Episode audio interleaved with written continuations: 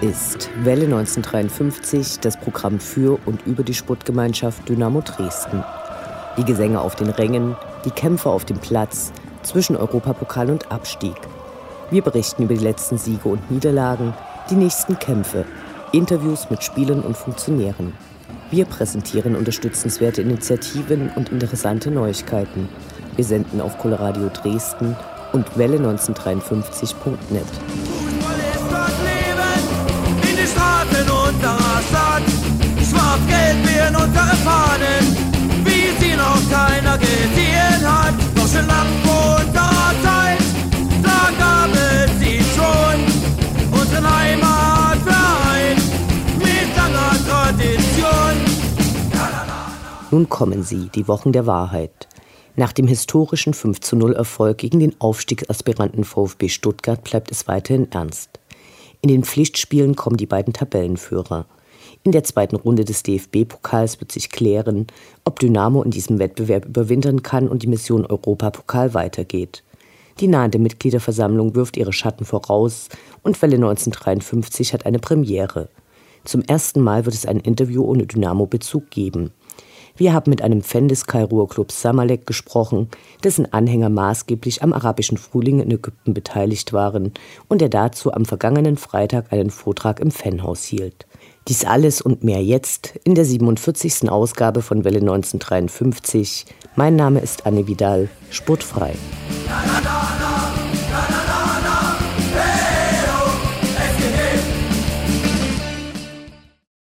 Das ist dein Inhouse!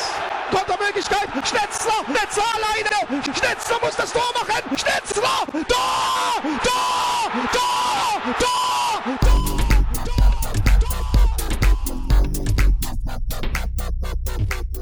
Der Blick zurück. Was ist passiert? Was war großartig? Was hätte nicht geschehen dürfen? Infos zu den absolvierten Liga- und Pokalspielen.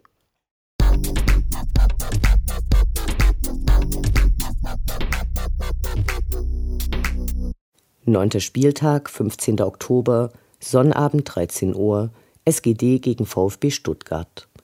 Stuttgart war dann doch kein so schwerer Knochen wie vorher erwartet. Ganz im Gegenteil. Dieser Tag wird sich ob der vielen Glücksmomente in die Gehirne der Besucher eingebrannt haben. Das Wetter war frühlingshaft warm und auch die Sonne ließ sich im Stadion blicken.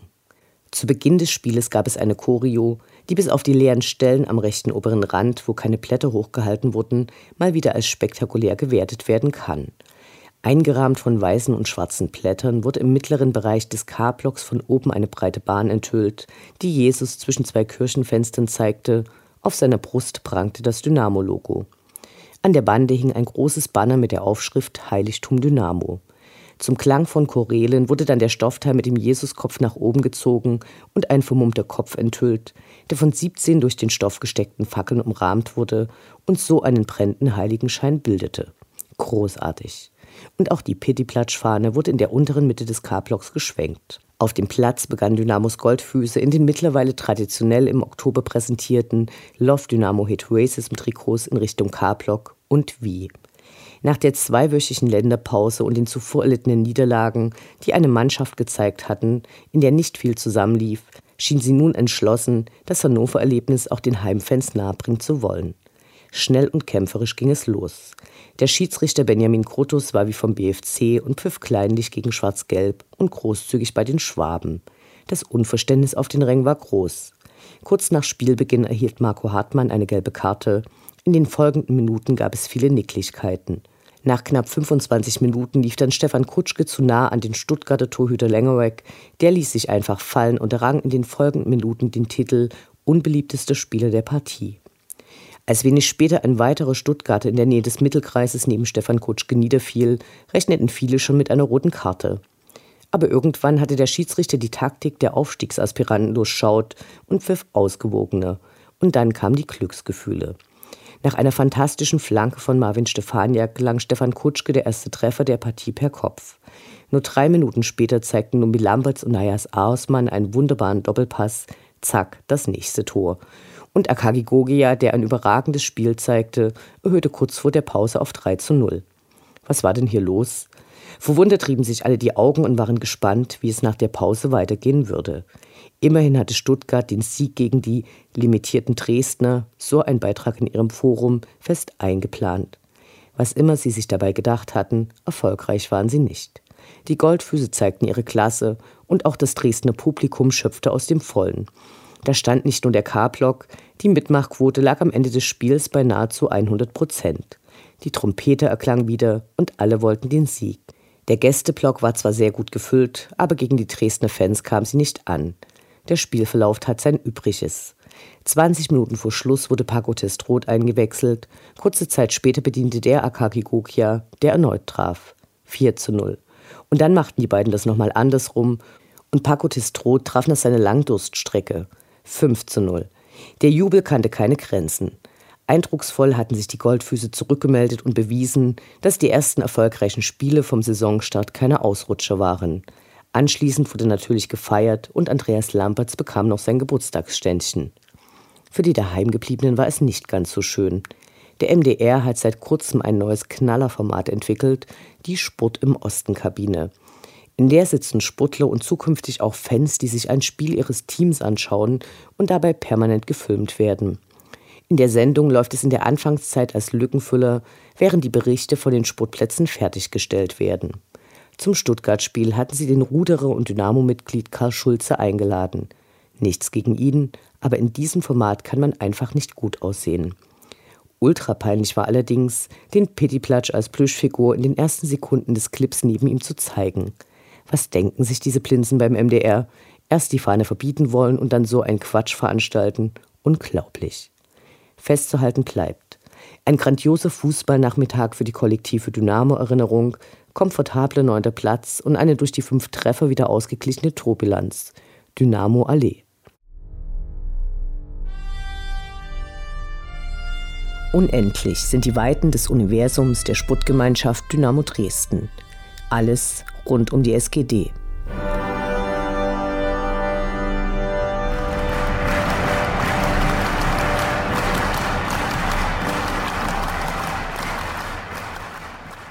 Am 13. Oktober fand mal wieder ein Mitgliederstammtisch statt.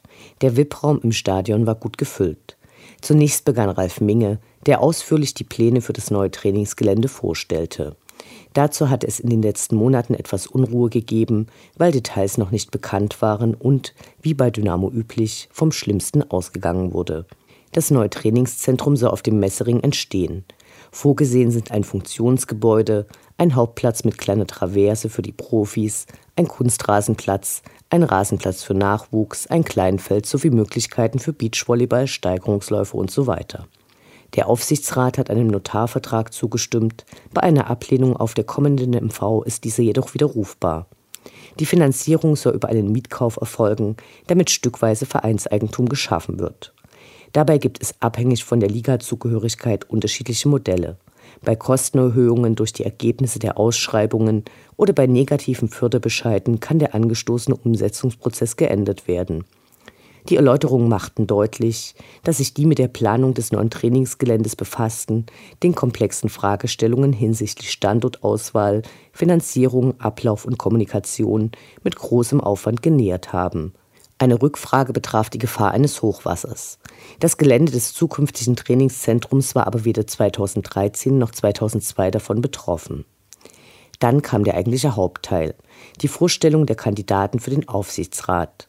Dabei hatte jeder Kandidat sieben Minuten Zeit, sich, seine Arbeit und seine Vorstellungen von Dynamo vorzustellen. Es begannen die derzeitigen Aufsichtsratsmitglieder Hans-Jürgen Dörner, Hans Eckert, André Gasch, Thomas Kunet und Lars May. Dann stellten sich die neuen Bewerber vor. Jens Siegmann, der zehn Jahre die dritte Mannschaft betreut hatte und sich kämpferisch gab. Das kam beim Publikum gut an und wurde mit Szenenapplaus belohnt. Professor Dr. Uwe Platzbecker, Hämatologe an der Uniklinik, der von einem derzeitigen Aufsichtsratmitglied angesprochen worden war, zeigte sich engagiert und warb damit, seine medizinische Expertise zur Verfügung stellen zu wollen. Allerdings ist er erst seit 2016 Dynamo-Mitglied und aufgrund seiner Belastung auch nur selten bei Heimspielen dabei. Wir rechnen ihm eher schlechte Chancen aus, gerade auch, weil der derzeitige Aufsichtsrat von allen gelobt wurde und Kandidaten sich im Haifischbecken Dynamo auskennen sollten. Nächster Kandidat war Markus Sommer aus Schwarzheide, der dort lange als Spieler und Trainer im Amateurfußball tätig war.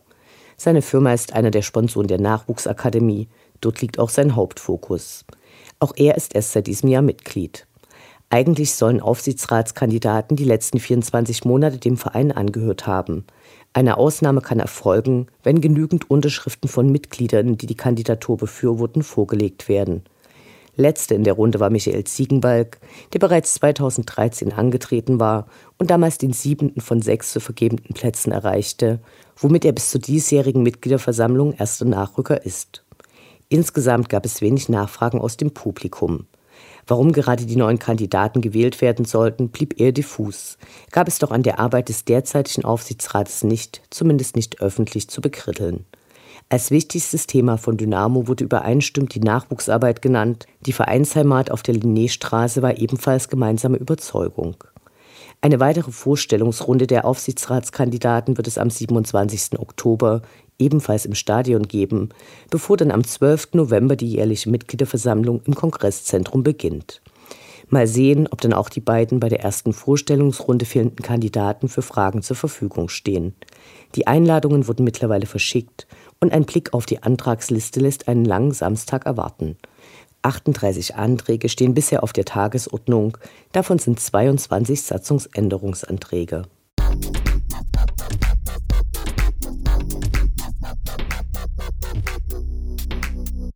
Auch in diesem Jahr können einige von Spielern signierte Sondertrikots mit der Aufschrift Love Dynamo Hate Racism ersteigert werden.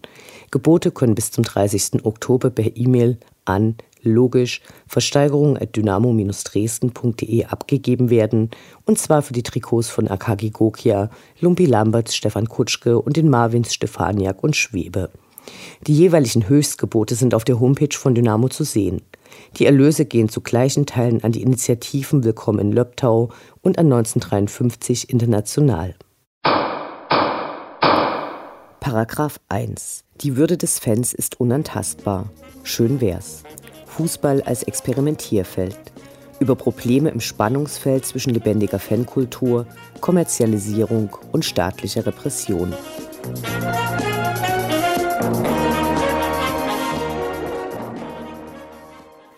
Der MDR hatte seine Rechtsabteilung in die Spur geschickt, um einem Dynamo-Fanclub die Nutzung der historischen und immer noch äußerst beliebten DDR-Fernsehfigur Pitti Platsch zu untersagen.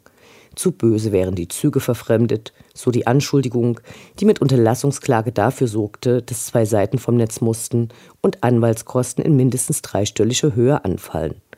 Der große Schwenker war in den letzten Jahren oft dabei, wenn im heimischen Rund der Ball rollte. Nach großer Empörung im Netz inklusive Online-Petitionen war die Sache schnell wieder vom Tisch und der MDR zog seine Büttel zurück. Nun scheint es, als müssten alle Fans mit selbstgemachten Fahnen und anderen Fanutensilien höllisch aufpassen, nicht gegen irgendeinen Marken- oder Logoschutz zu verstoßen. Auf der anderen Seite müssen die Abmahner erstmal die Verantwortlichen finden, wenn zum Beispiel das Sandmännchen mit 1953 Tätowierungen auf der Faust als Aufkleber produziert oder bestimmte andere Marken verwendet werden ohne die Erlaubnis einzuholen. Peinlich und bezeichnend gleichermaßen ist die Aktion des Senders allemal, dessen Sender MDR1 Radio Sachsen als Exklusivpartner bei Dynamo Dresden auftritt. Aber gut, ich meine, alles, was ich jetzt rede, ist alles Schall und Rauch. Das Interview. Gespräche mit Spielern, Funktionären, Initiativen, Freund und Feind. Hallo, du kommst aus Kairo und bist Fan von Samalek. Du hast im Fanhaus gestern einen Vortrag über die aktuelle Lage in Ägypten gehalten und insbesondere die Lage der Fangruppen der beiden großen Vereine in Kairo dargestellt. Hallo. Hallo. Nach dem Sturz des langjährigen Machthabers Mubarak 2011 kamen erst die Muslimbrüder an die Macht und diese wurden dann durch einen Putsch abgesetzt durch den Militärrat und seitdem regiert äh, im Prinzip nur noch Leute, die dem Militärregime getreu sind. Bei den letzten Wahlen waren viele Parteien nicht zugelassen und der vom Militär eingesetzte Präsident al-Sisi wurde im Amt bestätigt. Wie verlief der Sturz von Mubarak? Eigentlich, das war einfach also verbunden mit der Kontrarevolution und war einfach tief drin. Die Muslimbrüder und alle anderen islamistischen Gruppen auch, die haben eine Koalition mit dem Militär von Anfang an gebaut und während der, der ersten 18 Tagen gab es auch schon Zusammentreffen zwischen dem, dem also Vizepräsidenten von Mubarak und auch schon alle politischen äh, Kräften und dann die Jugendlichen haben das abgelehnt, äh, mit Mubarak äh, zu sitzen und die meinten einfach, also er musste jetzt sofort weg, aber die Muslimbruder und die Salafisten sind einfach zusammen mit dem Militär gesessen. Und es war einfach das Ziel dahinter, dass die Kriege nach langer Zeit von einer Partei verbot, die wollten eigentlich nur eine Partei haben und die haben nur ihre Würde gesucht und gar kein Interesse an der Revolution. Und das liegt auch schon daran, dass dass die schon am 23. Januar, zwei Tage vor der Revolte, haben die in einer Bekanntgabe schon erklärt, dass wir nehmen nicht an die Revolte und die, wir fordern nur einfach so ein paar reformistische äh, Ziele von Mubarak auf, weil die Straße wird voll mit den Menschen und das war wie eine Warnung für, für Mubarak und das war von Anfang an ein Verraten. Und deswegen kam es einfach also später als einfach also die die Menschen die Bullen von der Straße vertrieben haben und dann konnten die Jugendlichen einfach also die Macht auf der Straße haben. Dann kamen die Muslimbrüder und die meinten, ja, wir waren von Anfang an, aber wir hatten uns Angst gemacht, dass Mubarak äh, meinte, dass die Islamisten da, dahinter stehen und deswegen die können einfach sofort das mit, mit einer großen, brutalen Repression unterdrücken und wir wollten das verhindern. Aber das stammt nicht, weil die die glauben sowieso nicht einfach also an eine Revolution, die glauben nur an Reformen durch die Parteien, um einfach nur ihre Ziele Schritt für Schritt zu erreichen. Und dann kam es im Laufe der Zeit auch schon in den ersten Jahren der Revolte, die, die haben auch schon sehr, sehr große Demo als Unterstützung von dem Militär organisiert und die haben auch schon den äh, Militärgeneral Tamtawi der war der Chef des Militärrats damals und die haben ihn als Prinz genannt. Und das ist auch schon ein religiöser Begriff und das heißt, dass er einfach so der Leiter der, des Volks. Äh, lass uns zu den Ereignissen am Anfang der Revolte kommen. Ähm, es gibt in Kairo diesen großen zentralen Platz, den Tahrirplatz. Wie lief das ab? Es war wirklich eine ganz spontane Aktion. Das war nicht geplant, eine Revolution zu machen oder sowas. Die Leute dachten, okay, also wir rufen für, für eine große Demo auf mit bestimmten Parolen, Brot als einfach also als Symbol für ein würdiges Leben und dann Freiheit und Gerechtigkeit und auch schon die kümmern um die Menschenwürde und so weiter. Aber es war einfach also von Studierenden, besonders von privaten Universitäten und auch schon staatlichen Universitäten, die waren nur Studierenden von Anfang an auf der Straße. Und dann gab es einfach also große Überraschung, dass über am ersten Tag über 35.000 Leute auf der Straße waren. Und dann die Leute hatten einfach also noch mehr Mut gekriegt, oder die haben sich noch mehr getreut, einfach also auf die Straße zu gehen. Und deswegen war es einfach also so eine ganze Überraschung für uns auch. Und dann die konnten die Leute einfach am 28. Nachdem die, nachdem einfach so der größten Straßenschlacht in Kairo, dann könnten die die Bullen einfach total vertreiben und dann könnten einfach den Tahrirplatz äh, besitzen und dann haben dort einfach ihr Sit-In gebaut. Und das war ein sehr, sehr zentraler Platz, weil eigentlich, also das Parlament ist da und es ist auch schon wie, wie hier, also ein anderes Parlament, es ist wie der Bundesrat hier, war auch schon im Tahrirplatz und auch schon der, der also der Bullenministerium, das heißt einfach Innenministerium auch in Ägypten, aber es bezieht sich nur einfach also auf die Bullen. Und dann gab es auch schon das, das eine, also das größte Gebäude der staatlichen Bürokratie dort und auch schon dazu gab es um den Tahrirplatz schon auch das, das Hauptgebäude der Mubaraks Partei und das war deswegen sehr, sehr zentral auch schon mit der Lage. Und dann die Leute dachten, okay, also wenn wir, wenn wir wirklich ein großes Sit-In in der Mitte von Kairo oder in der Innenstadt organisieren wollen, dann ist es der beste Platz. Und das war auch schon verbunden mit mit der Geschichte auch schon damals, als äh, Nasser auch schon mit seinem Putsch gegen den, äh, den König auch schon organisiert hat, hat auch schon den Tahrirplatz mit Panzer und so weiter besetzt, weil, wie gesagt, es ist schon zentral und können alle Leute einfach so mitkriegen, was da passiert. Es gibt einige markante Begriffe aus der Zeit. Zum einen gibt es da diesen Tag des Zorns. Ich glaube, darüber hast du jetzt schon gesprochen. Der 28. Das war Freitag und das war einfach also der 28. Januar und wurde einfach also als Tag des Zorns schon genannt. Dann gab es äh, die sogenannte Kamelschlacht. Wie kam es dazu? Was war das? Mm, Kamelschlacht waren von, von einfach also Mitglieder der Mubaraks Partei, die haben das organisiert und besonders auch der heutige Vorsitzende des äh, Zamalek-Vereins war dahinter und hat auch schon die Schläger äh, Geld gezahlt oder bestochen, um einfach also die Schlacht gegen die Revolutionären zu organisieren, weil das, da gab es auch schon zuerst eine Rede von Mubarak einen Tag davor. Und dann die, der, die Rede war total emotional und manche Leute sind davon betroffen und sind nach Hause gegangen. Und dann gab es einfach also eine kleine Anzahl und dann kamen einfach also die, die Mitglieder der Mubaraks Partei und besonders Murtada, also dieser Vorsitzende des Samaleks Vereins. Und dann die haben die Schläger gebracht und die meinten, okay, die sind jetzt äh, nicht so viele Leute auf dem Tahrirplatz und wir können einfach so mit Kamel und Pferde äh, Terror machen und dann vertreiben wir die Leute von dem Tahrirplatz. Aber glücklicherweise konnten die Leute sich verteidigen und dann könnten einfach also den Tahrirplatz auch schon verteidigen.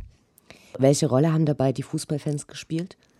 Eigentlich die Fußballfans, die haben von Anfang an das erklärt, wir sind nur einfach Bürger und wir, wir nehmen nicht an die Sachen teil als Fan oder als Ultras-Gruppen, sondern als normale Menschen, die auch schon Ägypter sind und so weiter. Und die waren immer von Anfang an an alle, an alle Prozessen und an alle Protesten auch schon um Krawallen und alle diese Dinge, aber nicht einfach also im Namen von ihren Gruppen, sondern einfach also als, als sehr normale Ägypter. Kannst du die Fanszene von Al-Ali beschreiben? Ja, es gibt zwei Gruppen von, von Al-Ahli. Eine heißt Ultras Alawi und die, die sitzen in Kairo und die andere heißt äh, Ultras Devil und die sitzen in Alexandria. Und es kommt einfach so, der, ich glaube, der einzige Unterschied dazwischen ist nur einfach so die Orientierung für die Aktionen, einfach zwischen Pazifismus und Militanz.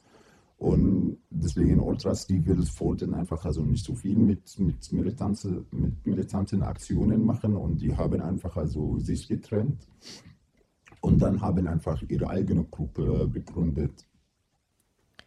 Gibt es mehrere Fanclubs oder weniger große zentrale Gruppen? Wie sind die Fans da organisiert? Es gibt äh, in, von jedem Verein gibt es schon eine Ultras-Gruppe, aber die sind einfach also, weil es ist Kairo und die Hauptstadt und auch schon die zwei größten Vereine, deswegen Ultras Ahlawi, die will sie auch und Ultras White Noise, spielen die größte Rolle, aber zum Beispiel auch schon ähm, Ultras Yellow, das ist auch schon eine ein Ultras-Gruppe von, von dem Verein in, in Smalea-Stadt äh, hat auch schon so viele Sachen gegen die militärische Sperrung der, also der Sperrung der Straße auch schon organisiert. Als das Militär erklärt hat, also niemand darf auf der Straße sein, dann die Leute kamen mit Fußball und die haben von dem Panzer einfach Fußball gespielt und das war auch schon eine geile Aktion, finde ich auch.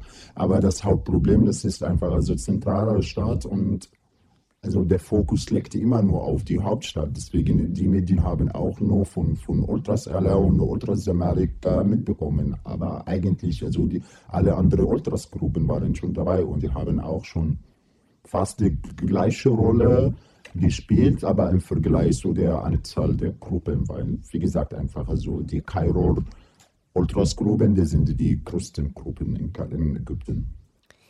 Ägyptische Fußballfans und Ultras haben schon vor dem Zusammenbruch des Mubarak-Regimes gewisse Freiräume geschaffen. Kannst du dazu was sagen? Also Freiräume nicht eigentlich. Also die haben immer nur sich auf ihre eigenen Räume konzentriert und das heißt einfach die Stadien. Aber ähm, die haben auch schon etwas ein bisschen mitgebracht, zum Beispiel die Graffitis. Das war einfach also die erste Gruppe, die Graffitis auf der Straße gemalt haben und dann haben, begannen die politischen Gruppen und die, also auch schon die Künstler, das zu politisieren einfach. Also das Graffitis, alle Ereignisse von der Revolte, auch schon der Opfer an die Wände zu malen als Dokumentation davon, was schon auf der Straße passiert ist während der Revolte, weil die Medien haben immer das verhindert, einfach also die Wahrheit oder die richtigen Ereignisse zu berichten. Die haben das immer nur aus den staatlichen Perspektiven und das war einfach also die kontrarevolutionären Perspektiven. Ein einschneidendes Ereignis war das Spiel von Al-Ali in Port Said, fast genau ein Jahr, also im Februar 2012, nach dem Beginn der Revolte. Was ist da geschehen? Es war eigentlich nur eine Rache an die Gruppe, weil die Gruppe begann so viel einfach gegen das Militär zu motivieren. Und das Stadion war eigentlich ein Medium auch für die Revolution. Also dass die Ultras-Gruppen haben mit ihren Transfers, Banners und alle diese Sachen schon politische Messages auch schon geschafft und alle Leute, weil einfach also Fußball ist die liebste Sportart in Ägypten und alle Leute schauen das zu, besonders wenn ein Fußballspiel mit Zamalek oder Al-Ahli, weil die sind die größten Vereine, dann die Leute bekommen das auch schon mit zu Hause und dann die begannen auch schon, die begannen schon gegen das Militär aufzurufen im Stadion und das Militär wollte das nicht mehr. Und dann wollte einfach also sie stumm machen. Und dann, das war einfach also so organisiert in Said, weil Said und Kairo gibt es harten lokalen Patriotismus untereinander, besonders einfach zwischen einfach also Ultras ähm, Eagles, das ist die Ultras in Port Said, die Ultras-Gruppe in Port Said und Ultras Ahlawi auch. Und das war schon lange Geschichte, einfach also Straßenschlachten zwischeneinander und all diese Dinge. Und dann das Militär hat einfach den Ort und die Geschichte von, von diesem Konflikt zwischen den beiden Gruppen ausgenutzt und dann, um das einfach so in die Medien reinzubringen, das ist nur einfach so, ein, das war nur ein, ein Schlacht zwischen Ultrasgruppen. Aber eigentlich, das stimmte nicht, weil das war einfach total politisch, weil der, also der Chef des Militärrats, Tanzawi, der hat einfach sein erster Kommentar in den Medien war, um die Leute zu provozieren, auch aus Kairo nach Portei zu fahren, um einfach also die Menschen dort zu ermordern. Und was ist im Stadion passierte ist, dass alle Touren von der Richtung, also von den Blocken der Ultras Ahlau wurden eingesperrt und dahinter waren auch schon Panzer, damit die Leute nicht rauskommen können. Und dann nach dem Gewinn des, des Vereins in Potsdam, das war auch schon Wahnsinn. Also es gab gar keine Logik dahinter, dass einfach also die Ultras, also Ultras Eagles, die Ultras Ahlau anzugreifen, weil das ist auch schon strafbar und das heißt einfach, ihr Verein hat schon das Spiel verloren, auch wenn sie das gewonnen haben mit Toren und so weiter. Aber deswegen, das war total einfach also politisches Ziel von dem, von dem Verein, um ein, also um sich an, an die Ultras-Gruppe zu rächen. Was wir vielleicht dazu sagen müssen, was jetzt nicht so richtig zur Sprache gekommen ist, ist, dass damals äh, 79 Leute ums Leben gekommen sind. 72. 72 und das ist ähm, ein sehr einschneidendes Ereignis, äh, zum einen im Hinblick auf die Revolte, als auch auf den Fußball in Ägypten war.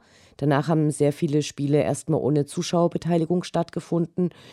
Und dann gab es aber 2015 bei dem äh, Derby in Kairo 19 Fans von Al-Samalek, die ums Leben gekommen sind. Kannst du dazu was sagen? Also zuerst zu, zu, der, zu dem Maskat gegen die Ultras Ahlawi in Port Said. Das war eigentlich, die, die begannen, die begannen zuerst einfach so die, die ägyptische Liga zu, für lange Zeit einfach nicht mehr stattfinden zu lassen. Und als sie das gemacht haben, dann Ultras Ahlawi hat das blockiert, weil er meinte zuerst, die Leute die Verantwortung zu geben, bevor wir einfach so für das Verein feiern oder irgendwas machen. Und dann hat einfach also das Ahli-Verein schon eine andere Ultras-Gruppe begründet, also viel, viel Geld für die gegeben um einfach also Ultras-Gruppe für das Verein auch schon zu haben, um einfach also ganz gute Sachen und ganz normale und dann das Verein ist nicht davon betroffen. Und dann die Ultras haben diese Gruppe auch schon total also aufgelöst, die Transfer wegzunehmen und alle diese Dinge. Und später danach, nach, nachdem die einfach also die Verantwortung ein paar Leuten gegeben haben, egal ob, also die waren nicht die richtigen Leute, aber trotzdem wurden auch schon ein paar Leuten die Verantwortung gegeben, um die Ultras Ahlau Gruppe ruhig zu, ruhiger zu, zu machen. dann die meinten einfach, das ist unser Verein und die Leute haben auch schon für das Verein gestorben und dann begannen wieder ins Stadion zu kommen. Und zu, der, zu dem Mascar gegen Ultras White Knights, es war einfach, wie gesagt, dieser Vorsitzende ist total antirevolutionär und auch schon Ultras Zamalek begann so revolutionär und auch schon total politisch, so viele Aktionen gegen den Staat und das Militär und auch schon für die Revolte zu organisieren. Und dann dieser Typ wurde eingestellt dort in dem Verein, um einfach die Ultras zu bekämpfen. Und begann auch schon so viel Streit und das war einfach also der Hauptkampf damals von Ultras White Knights, diesen Vorsitzenden abzustürzen, weil erstens er ist antirevolutionär, zweitens er ist korrupt und hat das Verein total kaputt gemacht bis heute. Er ist immer noch an der Macht des Vereins und trotzdem das Verein ist total am Boden und hat mehrmals einfach also äh, die, die, die Ultras-Gruppen auch verboten, während des Trainings des Vereins selber, also der Mannschaft selber reinzukommen. Und dann gab immer Straßenschlachten zwischen den Bullen und auch schon privaten Sicherheitsleuten, die dieser Vorsitzende, also Murtada Mansour, der die selber Angestellte haben, um einfach also die Ultras White Knights zu verhindern, in, de, in das Stadion zu kommen. Und dann kam es einfach also ein Spiel, ein schmutziges, also schmutziges Spiel. Das hat schon vorher erklärt, dass die, er lässt nicht einfach also Ultras White Knights in Ruhe und hat einfach also das ein Message direkt in, den, in die Öffentlichkeit, in den Medien gesagt, die Eltern müssen Sorgen um ihre Kinder machen, weil wir lassen sie nicht raus. Entweder sind sie im Gefängnis oder sind sie tot. Und es war eine direkte Bedrohung in den Medien und niemand hat irgendwas. Also der Staat hat gar nichts da, dagegen gemacht. Und danach gab es einfach also im Staat, also er meinte, okay, also kommen, die, die Ultras White Knights können kommen, aber die müssen zuerst einfach also die Eintrittskarte von, von, von dem Verein, von mir einfach so abholen und dann die dürfen reinkommen, weil es geht nicht einfach so mit dieser Schlägerei und alle diese Dinge, dass die das Verein oder das Stadion einbrechen und kommen und kommen rein ohne Eintrittskarte und alle diese Dinge. Und trotzdem auch schon die Mitglieder der White Knights, die sind einfach dahin gegangen und die haben die Eintrittskarten geholt. Aber trotzdem der Durchgang, wo die Leute ähm, reinkommen können, es war sehr eng und begannen die Leute aufeinander zu sein und die konnten nicht mehr atmen und die begannen einfach also zu schreien, wir können nicht mehr atmen, wir können nicht mehr atmen und dann und dann begann einfach also die Leute, das, diesen Gang, das war aus Eisen kaputt zu machen. Und dann begannen die Bullen in diesem engen Raum auf die drinnen Gas zu schießen. Und dann die Leute versuchten auch zu fliehen davon, also rückwärts zu gehen. Aber hat ihnen nicht geklappt und dann sind 20 Leute umgekommen. Also erstens wegen Tränengas, zweitens einfach wegen einfach also das, dieses Chaos aufeinander zu springen und rennen und alle diese Dinge. Und das Komische dabei, dass die wurden einfach eigentlich also Mitglieder der Ultras White Knights, die wurden selber vorgeworfen, dass sie ihre Kollegen um, umgebracht haben, um einfach nur Propaganda zu machen. Und die setzen auch schon Leute, also Kapus auch von, von, von der, der Gruppe, also Leiter der Gruppe, und auch andere Mitglieder mit den Vorwürfen, dass sie ihre Kollegen getötet haben. Und manche von denen erwarten, also die sind immer noch im Gerichtsprozess und die erwarten entweder Todesstrafe oder lebenslanges Haft. Obwohl sie, die waren einfach mit ihren Kollegen und die konnten auch schon sterben und trotzdem blöde Vorwürfe. Es gibt ja eine sehr große Anzahl von Fußballfans, die im Gefängnis sitzen, also nicht nur im Zusammenhang mit dem von dir beschriebenen Ereignissen. Was wird ihnen vorgeworfen? Was drohen ihnen für Strafen? Ähm, Einbruch von, von dem Verein, um Kriminalität und sowieso wurde auch schon alle Ultras-Gruppen in Ägypten als terroristische Gruppen äh, ähm, äh, betrachtet durch das Gericht auch und das war auch schon also der Vorsitzende des Sonalex-Vereins dahinter, das einfach also gab es lange Propaganda gegen die Ultras immer, dass sie Kriminelle sind und die Schläger sind und alle diese Dinge. Und dann begann einfach also das gesetzlich durchzusetzen. Also das heißt, dass jetzt alle Ultragruppierungen in Ägypten als terroristische Vereinigung eingestuft genau. werden und werden entsprechend dann verfolgt und kommen dafür ins Gefängnis. wäre einfach so, wenn irgendeine Person auf der Straße ein T-Shirt, nur ein T-Shirt von, nicht nur von der Gruppe oder auch von, von dem Verein selber anhat, dann ist auch schon eine Strafe. Dann die können ihn einfach sofort festnehmen auf der Straße. Der ägyptische Außenminister sagte diese Woche in einem Interview mit einer österreichischen Zeitung, Zitat, es gibt keine Repression in Ägypten. Wie empfindest du diese Aussage? Also die haben auch schon vorher gesagt, während der ersten 18 Tagen, dass es gibt keine Versammlung auf dem Tahrirplatz und das war Photoshop. Also das kann ich nicht kommentieren. Was, ich, was erwarte ich von diesen Leuten, wenn die sagen, dass Millionen Leute existieren nicht auf einem Platz und jetzt sagen, dass es gibt auch keine Repression. Das voll dumm. Du hast beim Vortrag im Fanprojekt äh, gesagt, dass die Situation jetzt wesentlich schlimmer ist als äh, während äh, des Regimes unter Mubarak. Ähm, heißt es, dass die Aufstände ein Fehler waren? Natürlich nicht. Also die Aufstände waren nicht Fehler, die waren total korrekt und die Leute brauchten das unbedingt. Aber alles, was, also momentan ist es schlimmer geworden, weil es ist nur eine Rache. Es ist nur einfach wirklich eine staatliche Rache von dem Militär, weil das Militär war bedroht, seine eigene Macht über den Staat zu verlieren durch diese Jugendlichen. Und dann jetzt kommt er mit Rache einfach, also um die Jugendlichen zu unterdrücken und dann wieder einfach also total alles repressiv und depressiv in der Stadt zu machen und begann wirklich alle alternative Strukturen, die wir unter Mubarak schon gebaut haben, hat das einfach total vernichtet. Auch schon das alte Gebäude von, von also das Hauptgebäude der Mubaraks Partei, nachdem wir das während der Revolte angezündet haben, wir wollten das als Symbol der Revolte einfach so lassen, dann hat das Gebäude abgebaut. Die Straße von Mohammed Mahmoud, das war auch schon eine der wichtigsten Straßenschlacht unter dem Militärrat, das war November 2011 dann diese Straße war einfach also die Straße der Graffitis. Das war einfach also die, ein, ein, Museum der Revolte. Die Touristen, die nach Kairo kommen und wie sie wollen sich einfach über die Revolte informieren, die gehen zu dieser Straße und schauen sich selber einfach also die Graffitis an. Und dann hat einfach das Militär alle Graffitis auch schon abgelöscht von der Straße. Das ist nur einfach also das zu sagen, eine klare Ansage, dass in diesem Staat darf man keine Revolution mehr machen. Und hast du die Hoffnung, dass es aber zu weiteren Revolten kommt oder siehst du Potenzial, dass sich an dieser Situation was ändern kann? Also die Hoffnung darf man nicht nie verlieren, aber es ist schwierig und kann man nicht voraussagen, wann kann man einfach eine Revolution schaffen. Danke für das Interview. Dankeschön. Ausrufezeichen! Ausrufezeichen!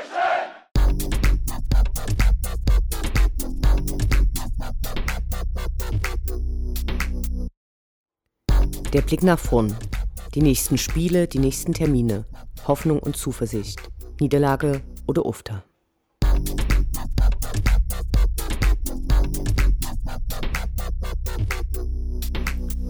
Zehnter Spieltag, 22. Oktober, Sonnabend 13 Uhr, 1. FC Heidenheim 1846 gegen die SGD. Zum dritten Mal geht es in die Schwäbische Alb, in 46.000 Seelenkaff Heidenheim. Bisher gab es vier Begegnungen, alle in der dritten Liga. Konnte Dynamo im ersten Duell am 28. November 2009 einen 4:3 Sieg erringen, gingen die nächsten beiden Spiele auswärts mit 3:0 verloren. Beim letzten Mal trennte man sich unentschieden. Als Dynamo 2014 abstieg, gelang Heidenheim der Aufstieg. Punktgleich mit RB Leipzig wurden sie aufgrund des besseren Torverhältnisses Drittligameister. In den letzten beiden Serien hielten sie sich auf Platz 11 und 8, Derzeit stehen sie auf Platz 2 und haben bisher in neun Spielen erst fünf Gegentore bekommen. Gespannt sind wir auf den Support der Heidenheimer Ultragruppen. Hier ist eine der wenigen weiblichen Gruppen in Deutschland, die Societas zu Hause. Wir wünschen uns natürlich die nächste Überraschung der Goldfüße, ist doch klar.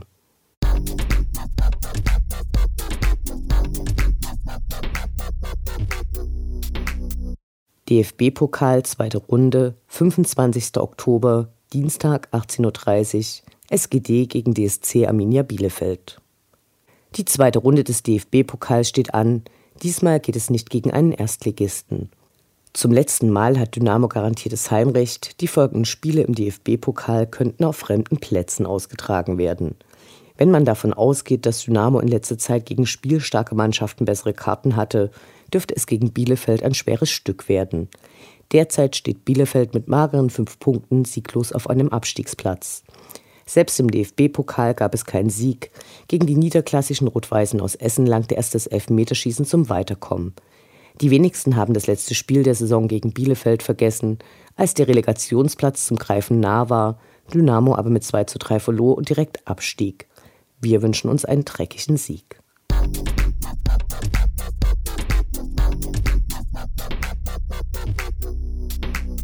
Elfter Spieltag, 28. Oktober, Freitag 18.30 Uhr, die SGD gegen Braunschweig.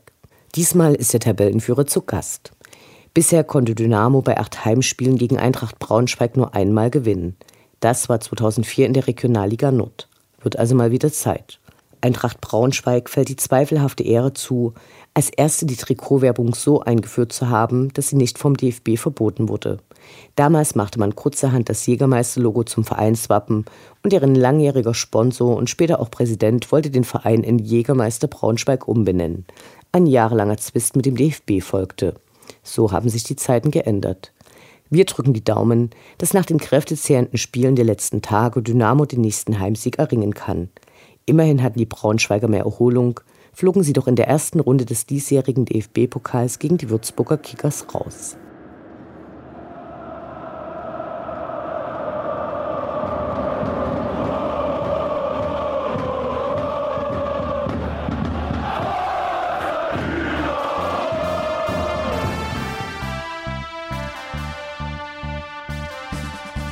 Das war Welle 1953, das Programm für und über die Sportgemeinschaft Dynamo Dresden. Eine neue Sendung über die SGD, uns, die Fans und alle Neuig und Widrigkeiten auf dem Weg zum Europapokal gibt es in zwei Wochen bei Coloradio und zum Nachhören im Internet auf welle1953.net als Podcast, den ihr selbstverständlich abonnieren könnt, um keine Sendung zu verpassen. Mein Name ist Anne Vidal. Auf Wiederhören. Bis zum nächsten Mal. Schwarz-Gelb in unsere Fahnen, wie sie noch keiner gesehen hat. Doch schon lang vor unserer Zeit, da gab es sie schon. Unseren Heimatverein mit langer Tradition. Schatz, ich bin neu verliebt. Was? Drüben. Das ist er. Aber das ist ein Auto. Ja, eben. Mit ihm habe ich alles richtig gemacht. Wunschauto einfach kaufen, verkaufen oder leasen. Bei Autoscout24. Alles richtig gemacht. Wie baut man eine harmonische Beziehung zu seinem Hund auf? Puh, gar nicht so leicht. Und deshalb frage ich nach, wie es anderen Hundeeltern gelingt, beziehungsweise wie die daran arbeiten. Bei Iswas Dog reden wir dann drüber. Alle 14 Tage neu mit mir, Malte Asmus und unserer Expertin für eine harmonische Mensch-Hund-Beziehung, Melanie Lippisch. Ist was, Dog? Mit Malte Asmus. Überall, wo es Podcasts gibt.